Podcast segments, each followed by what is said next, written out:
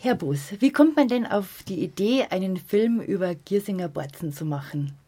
Ich wohne selber in Giesing und die Borzen bei mir im Wohnblock hat zugemacht vor etwa einem Jahr im September 2016 und ist den Weg alles Irdischen sozusagen gegangen, hat den Weg genommen, den viele Borzen leider in München gehen, nämlich dass sie zugesperrt werden, weil einerseits Mietpreise ansteigen, weil sich Nachbarn über den Lärm beschweren und es ist immer so eine Kombination aus verschiedenen Faktoren. Das war eben auch bei mir, bei meiner Borzen sozusagen der Fall und deshalb habe ich einfach mal geguckt anhand der Stadtgrenzen von Giesing, nämlich klassisch der Stadtbezirke Obergiesing, Fasangarten und Untergiesing, Harlaching. Was gibt es einfach alles noch an Borzen im Viertel und habe versucht, jede Borzen in diesem Film unterzukriegen.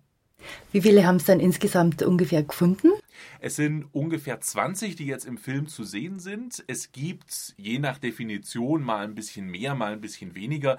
Wenn der eine oder andere seine Borzen jetzt nicht wiederfindet, dann kann es vielleicht an meinen Kriterien liegen. Ich habe zum Beispiel gesagt, wenn eine Borzen sowas wie Coffee to go anbietet, dann disqualifiziert dieses Angebot diese Gaststätte als Borzen. In der Borzen geht es klassisch um eher eine von Alkohol geprägte Menükarte oder, oder Getränkekarte und sowas wie Coffee to go, also wo man Getränk mitnimmt, das widerspricht eigentlich auch dem Sinn der Borzen, sich dort niederzulassen und auch zu, zu reden mit denjenigen, die sich auch in der Borzen befinden. Und das war zum Beispiel so ein ausschlaggebendes Kriterium. Oder wenn eine Wirtschaft ganz unheimlich äh, auf modern renoviert wurde, wenn es jetzt dann fast so ein bisschen aussieht wie in einer Eisdiele, dann war das auch für mich ein ausschlaggebendes Kriterium zu sagen, nein, dieses Stüber kommt nicht mit rein in den Film, sondern eine Borzen muss für mich, wie gesagt, eine klassisch vom Alkohol geprägte Getränkekarte haben. Es muss ein ähm, vom Holz geprägten großen Tresen haben. Das waren alles so Faktoren, die eben die Auswahl so ein bisschen zusammenkondensiert haben. Warum müssen so viele Wirte zumachen? Das hat mehrere Faktoren. Ein Faktor ist sicherlich natürlich der Mietpreis. Das kennen viele von uns, dass einfach Wohnungen, auch Geschäftsräume, auch äh, Räume für die Gastronomie natürlich immer teurer werden. Das Rauchverbot vor einigen Jahren hat natürlich viel auch zum Borzensterben beigetragen, weil jetzt die Leute natürlich gezwungen sind, rauszugehen. Das wiederum bedingt, dass die Leute natürlich draußen stehen, draußen reden, auch noch nach 22 Uhr, was wiederum den Lärmpegel erhöht rund um die Borzen. Das, das war der Fall bei mir. Das war das Fockensteinstüberl an der Ecke Perlacher äh.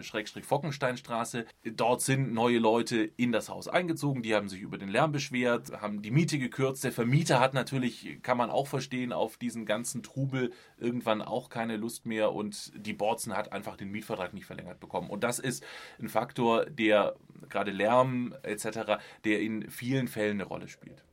Wer geht denn normalerweise in die Borzen?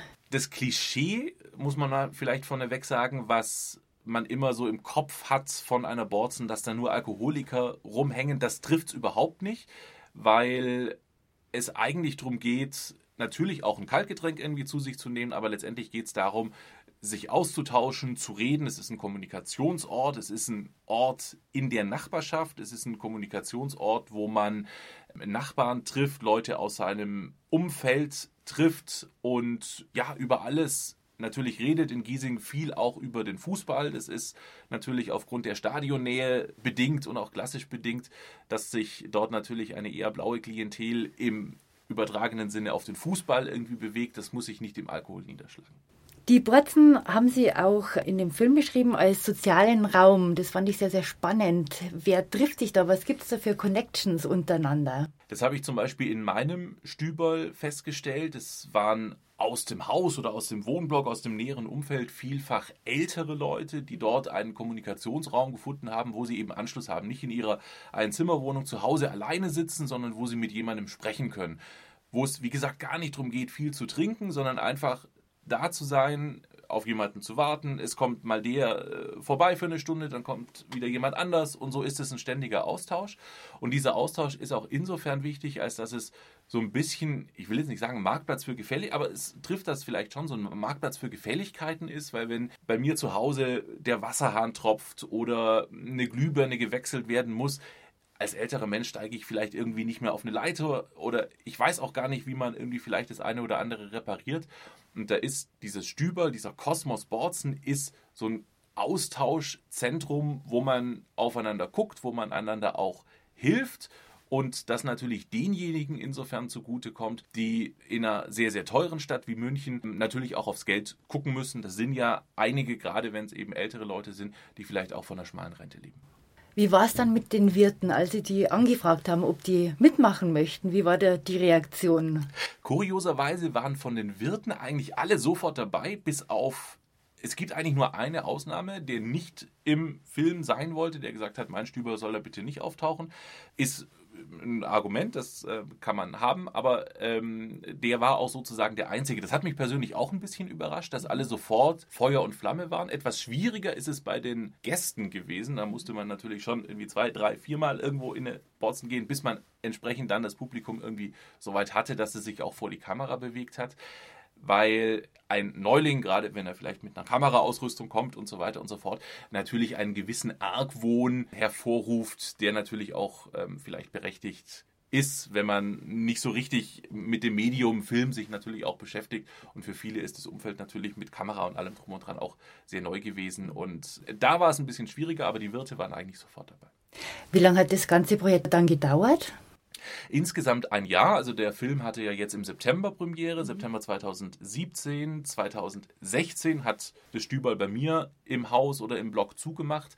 Das war ja letztendlich der ausschlaggebende Punkt, diesen Film zu machen. Und ich war also ein Jahr unterwegs, bin kein professioneller Filmemacher, habe das also auch nicht Fulltime gemacht, sondern bin natürlich immer wieder in meiner Freizeit losgezogen und habe geguckt, erstmal, was gibt es denn an Stüberln? Das eine oder andere kennt man natürlich, aber ähm, so die ganze Szene war einem dann vielleicht doch auch nicht bewusst und habe jetzt ein Jahr letztendlich an dem Film gearbeitet.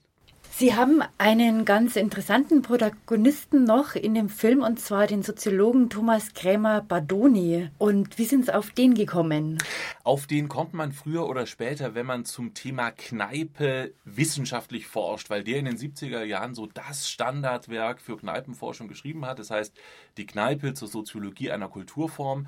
Der Wissenschaftler wohnt in Bremen, hat aber in München teilweise studiert, hat auch dort geforscht, also kannte auch das eine oder andere Stüber tatsächlich auch in Giesing, weil er dort auch zu Forschungszwecken damals unterwegs war. Und insofern konnte er dieses ganze Phänomen Stüberl Nachbarschaftskneipe im weitesten Sinne natürlich auf einem gewissen Niveau auch wissenschaftlich einordnen.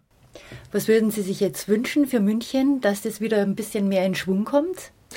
Bisschen mehr in Schwung kommen ist schwierig, weil aufgrund der Rahmenbedingungen, Stichwort teure Mieten etc., sich das Konzept, eine Borzen neu aufzusetzen, eigentlich nicht richtig lohnt und nicht richtig rechnen kann. Was ich mir wünschen würde, ist, dass ein bisschen mehr Verständnis da ist von allen Seiten, von Seiten der Vermieter, aber auch von Seiten von Leuten, die über einem Stüberl zum Beispiel wohnen, dass es ja ein nachbarschaftliches Miteinander ist, dass man einfach eine Gaststätte, die vielleicht auch schon seit 20, 30 Jahren da ist, auch als das wahrnimmt, was sie ist, nämlich nicht der Absturzort für Alkoholiker, sondern eben ein soziales Zentrum, ein sozialer Ort, der sozusagen ja auch eine Funktion erfüllt abseits des, des Getränkekonsums. Ja, der Film heißt Hinter Milchglas und Gardinen. Wie kommen Sie da drauf? Na, viele Borzen haben mir auch Leute aus meinem Umfeld erzählt, kennt man vom Straßenbild, kennt man aus dem Straßenbild. Viele sind dran vorbeigelaufen, aber viele sind noch nie reingegangen. Und man hat es natürlich auch schwer, in ein Stüberl hineinzugucken, weil häufig tatsächlich entweder Milchglasscheiben irgendwie den Einblick verdecken oder eben Gardinen irgendwie da hängen. Was natürlich dazu beiträgt, dass es irgendwie so ein bisschen den Ruf des Unbekannten oder diesen Mythos des Unbekannten irgendwie hat und man sich vielleicht auch nicht richtig reintraut, was aber aus meiner Erfahrung tatsächlich überhaupt nicht der Fall ist, weil wenn man reingeht, wird man eigentlich immer gut aufgenommen. Ich hatte keine einzige sehr schräge oder äh, gefährliche oder wie auch immer unangenehme Situation während meiner Recherchen, ich bin auch zuerst natürlich ohne Kamera und ohne Mikrofon, sondern einfach als Gast und habe mich unterhalten, habe immer schon gesagt, was ich vorhabe und dass ich mich irgendwie für den Kosmos Stüberl interessiere, aber bin natürlich zunächst mal als Gast hin und da ist man auch als Neuling eigentlich in allen Kneipen relativ gleich gefragt, irgendwie, wo kommst denn du her und was machst du und so weiter und so fort. Da ist man gleich eingebunden und das ist es letztendlich, um was es in der Borzen im Stüberl geht, die Kultur der Kommunikation aufrechtzuerhalten. Wie gesagt, der Getränkekonsum gehört dazu, aber steht nicht im Mittelpunkt.